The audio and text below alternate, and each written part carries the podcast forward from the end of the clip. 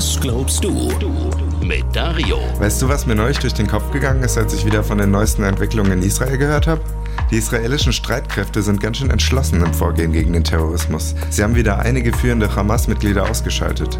Die getöteten Hamas-Führer waren für zahlreiche Angriffe auf israelische Zivilisten und Soldaten verantwortlich und hätten das auch weitergetan. Das können sie jetzt nicht mehr. Leben wurden dadurch gerettet. Aber eins ist klar, es sterben dabei Menschen. Manchmal unbeteiligte Zivilisten, aber mindestens die Terroristen selbst. Ist das okay?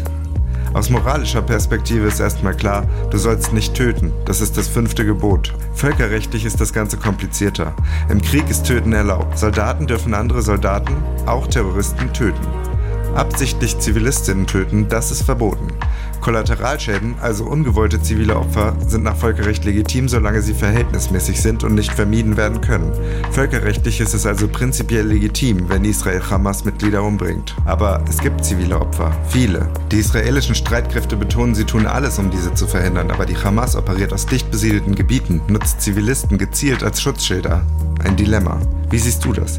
Ist es vertretbar, führende Mitglieder einer terroristischen Organisation für die Sicherheit der eigenen Bevölkerung zu töten, trotz ziviler Opfer? Was glaubst du? Was glaubst du? Evangelisch for You auf 89.0 RTL.